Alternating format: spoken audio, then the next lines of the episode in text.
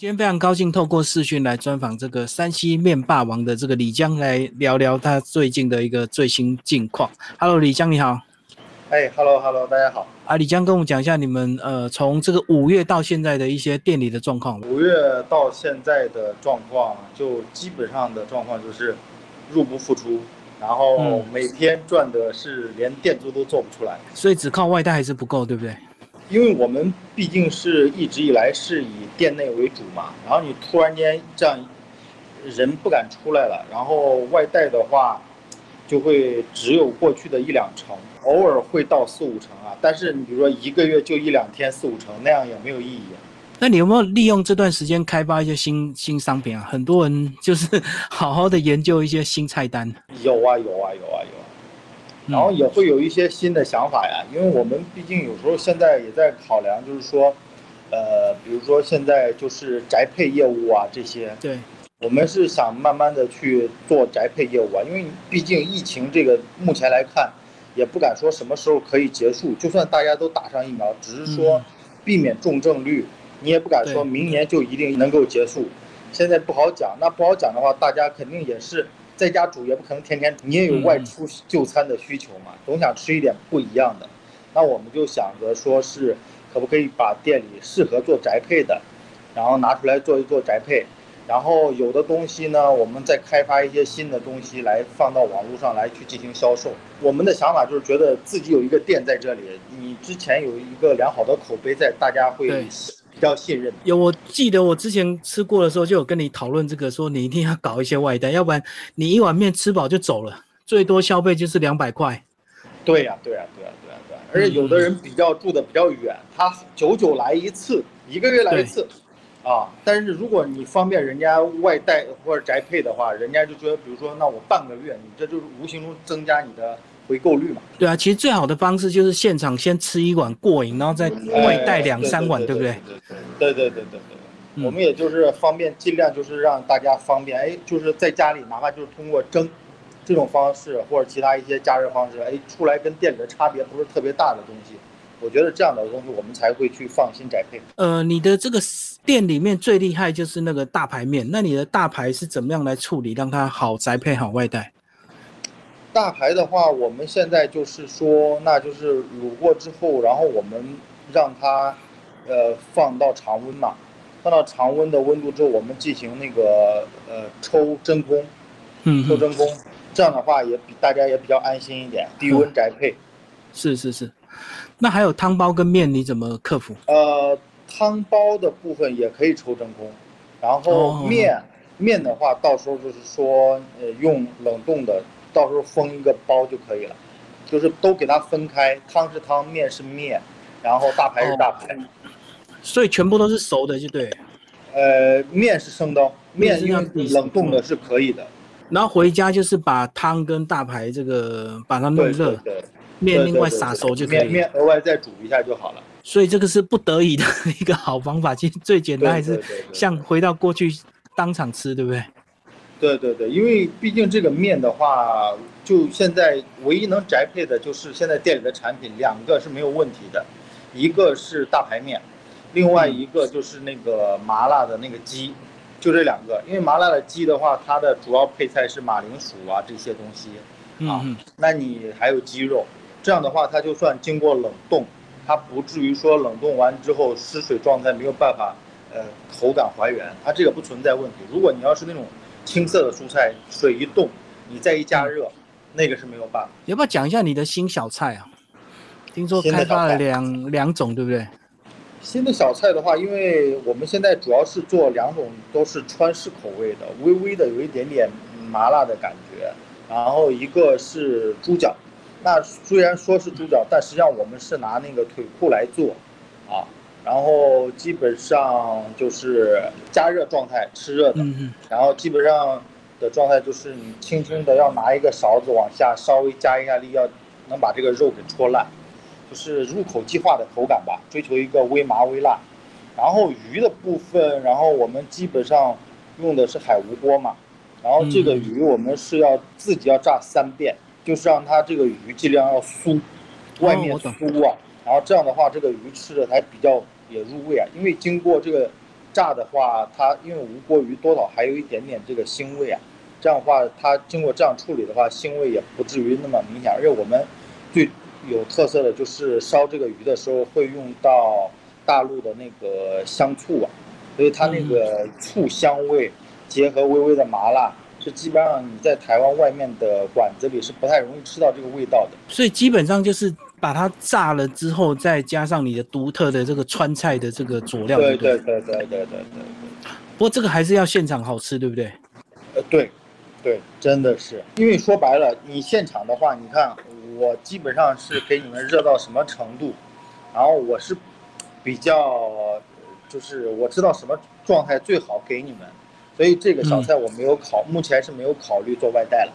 而鱼类的东西，你就算抽了真空，去外带，也在运输过程中颠簸是容易烂掉的。而且主要我觉得运费太贵，因为如果你是低温宅配，它还是有点价钱，对不对？呃，宅量不够的话，现在是有一个想法，比如说，如果你消费两千块，然后我们。替你吸收这个运费可以，因为这样说白了，我们也在想一个事情啊。我现在没有配合 Uber 啊，没有配合什么呃这些东西，那他们抽三十趴嘛，他们抽三十趴，那我说白了，我就想的是，哪怕我自己吸收一点，就说你比如说我吸收十趴、十五趴都可以，但是前提条件就是你不能让我你吸收我三十趴，我自己又不赚钱，你说我做这个干什么？我小赚可以啊，我就是销个货就可以啊，但是就是这就是这个前提下，我们可以说你当购买有一定量的话，我们可以把运费自己吸收掉。这个也只能这个等待然后好像也没有什么特别的好方式。我们来聊一下你的家乡好不好？你应该也特别关注你们这个呃山西的这个现况，从去年到现在应该都没有办法回去嘛。呃，基本上没有办法回去，因为我们算了一下，你现在回家，包括双边隔离，如果回家之后，你肯定也有一些事情办理，不可能说回家了，我我回家了，然后我又回台湾，这样的话，我们最少需要两个月时间。嗯，我两个月休两个月。对你休两个月，你首先一件事开支就不讲了，两个月你会给人一个错觉，老板不做了，停业了，停太久了。对你你你在上面，你算再贴通告，大家会第一想好一点说老板店收掉不做了，想不好一点会说老板是不是确诊了，不排除嘛。对对，所以我们就是综合衡量，就是没有办法嘛，所以就是只能是好好在台湾守着。而且问题是两个月的房租还是要缴了，所以这是对啊对啊对呀，也是成本哈。对，有没有讲一下你家里的状况啊？从去年到现在，都正常吗？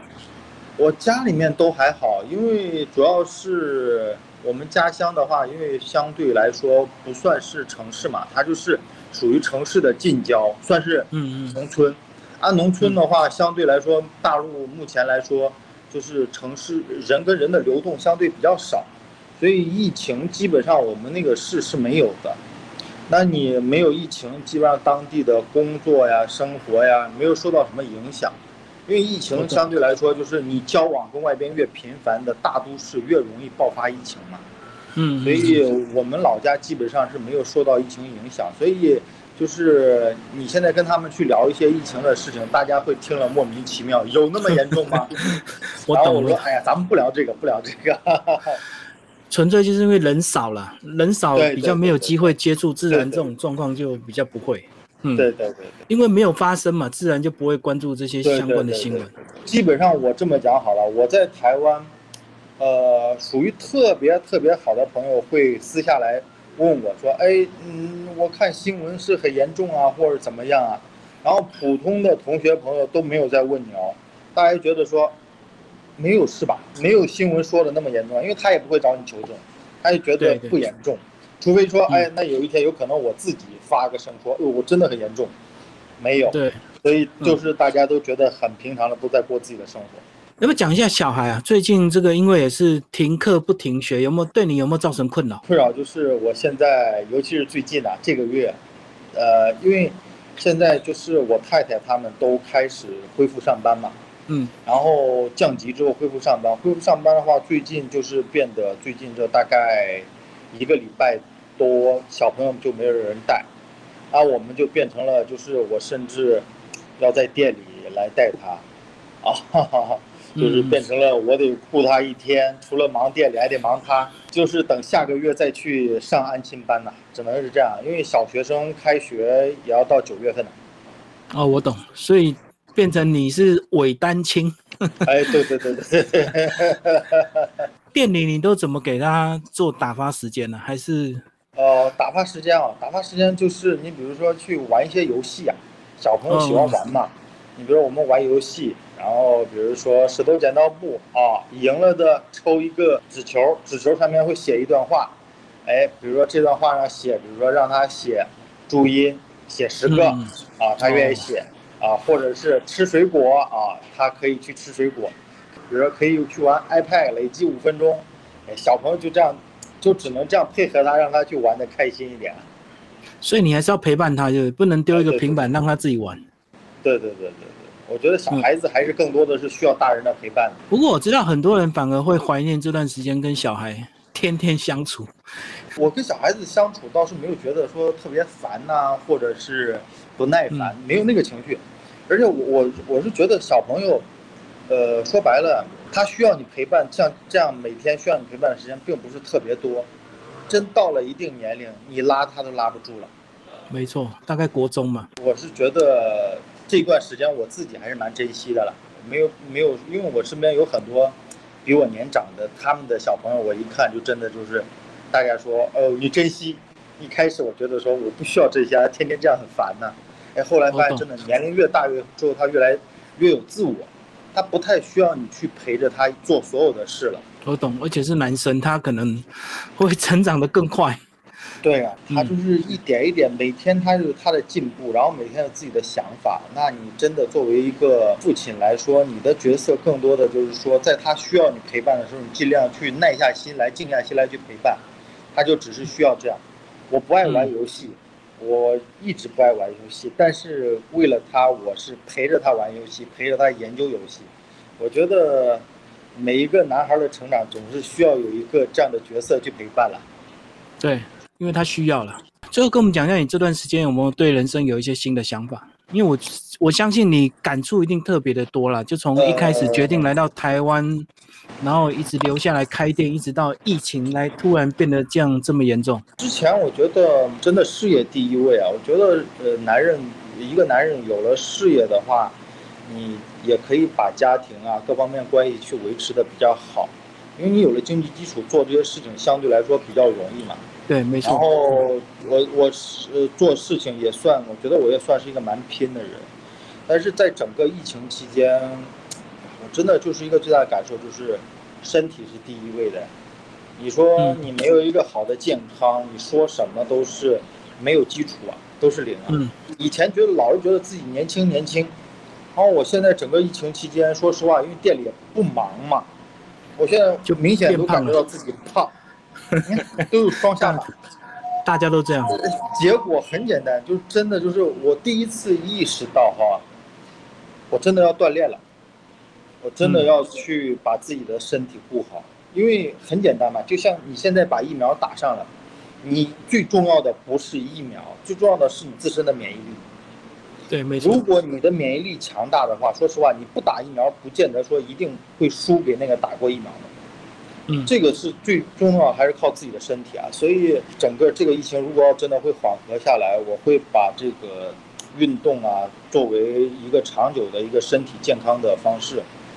因为确实是，我觉得年龄一天天的大，你总不能说到时候有一，就算你真的就是有一天小有成就的话，身体没有了，我觉得是真的没有办法。而且父母年纪一天一天也大了，需要你照顾的时候，你自己都照顾不了自己，你有什么能力跟资格去照顾别人？而且真的这次，我以前老是听人家说上有老下有小的难处啊，不觉得自己上有老下有小，老觉得儿子还特别小，父母还健康，不需要我。但是这一次我真的就知道那个难处了，父母上有老下有小，你现在看着健康，你怎么知道他未来的某一天会一直是这样的？你不确定嘛？但你的小朋友是现在是需要你陪伴的，那你自己都在这个过程中都没有很好的把自己照顾得很好，我觉得你不要说什么你是一个爸爸，你是一个好的子女，我觉得这个是没有办法去对任何人做一个保证，说我是你们的依靠。嗯，我觉得一个人先把自己顾好，你才能说你成为，有可能成为别人的依靠吧。就是你的年纪现在已经到了交汇点，就对。对呀，对呀，真的是。以前年轻到那个难处了，为人子女的难，为人父母的难。对啊，而且你的父母又在这个呃大陆那边，就那种感受都会更强烈，对不对？对，你看，说一个题外话，我爸妈本来是不打疫苗的，因为他们两个人本身也有慢性病。嗯，怕副作用。对对，他本身也有慢性病，因为年龄也到了嘛，快七十岁了。然后呢，但是两个人为了能够方便以后来台湾看看自己的孙子啊之类的，两个人很勇敢的去打疫苗。而且没有打疫苗是不方便出国的。对对对对对，现在连门都出不了，在大陆你没有打疫苗的话是不给你那个坐车的，车票都买不了。最后，李江跟我们讲一下，如果说慢慢这个解禁能够开放内用的话，你有没有打算来进行一个什么样的一个冲刺？没有，没有打算来个大促销。我我说真的了，为什么说没有呢？就是，呃，不是说这个呃，这话应该怎么讲？我觉得就是。自然而然就好，我也不要去搞什么活动，因为不用刻意就对。对对对对对对对对对，就是你时间到了，你该到了一个程度就肯定能到，就算完全没有到，也不会差特别远。我觉得顺其自然的事情。我现在你包括说，呃，比如说对于针对顾客做什么营销啊什么，我觉得都没有必要。不是别的，我觉得就是顾客来我店里吃，吃到好吃，吃到实惠，这个比较重要。就是我哪怕时间慢一点，但我不希望突然间通过我自己的一个营销跟活动把这个东西搞得特别爆炸，那样的话不是我想要的。因为我说实话，呃，如果我要是比如说我现有的一些身边一些资源，我要去搞营销，确实是也可以搞得有一定流量。但是我想了想，我觉得顺其自然就好，做生意也不要太冲动。有的时候你冲太快了，不见得是好事。你像现在这一次呃疫情就能看到，身边很多人开连，尤其是开连锁店的，不管是大陆的还是台湾的，压力特别大。哦，扩充太快。他为了要维持这个整个团队啊，每天老板起来就要开销多少钱出去，每一个月烧个几百万，你说他压力大不大？是他赚钱的时候很赚钱，但是你整个。过程中你自己，如果你要自己不强，你怎么做？所以我我觉得有的东西就是不要先想着做大，先把自己做强比较重要。小都不怕，怕的是不强。有的人画大饼做任何事业的时候，第一个事情就是先把大饼画得很大，确实有规模优势。但是规模优势就是你做不好要垮起来特别快，你连翻转的机会都没有。这就是我想想，就是顺其自然就好。努力上进，咱也别说是说那么丧气的话，说，哎呀，我不发展，我这样就好，没有。我们今天非常谢谢李江接受我们的访问。